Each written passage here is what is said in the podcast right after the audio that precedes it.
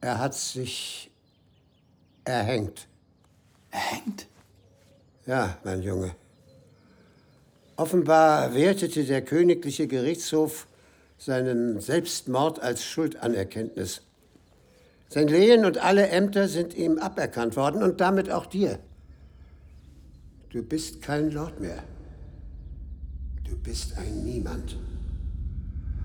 Aber wenn du bei uns bleibst, kannst du immer noch alles erreichen. Robin hörte nicht zu.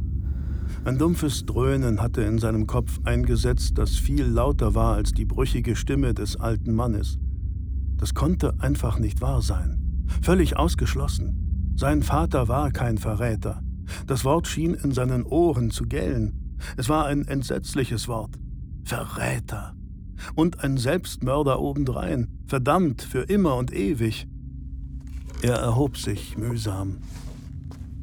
Darf ich gehen? Einen Augenblick noch. Was hast du vor? Ich will nach Hause.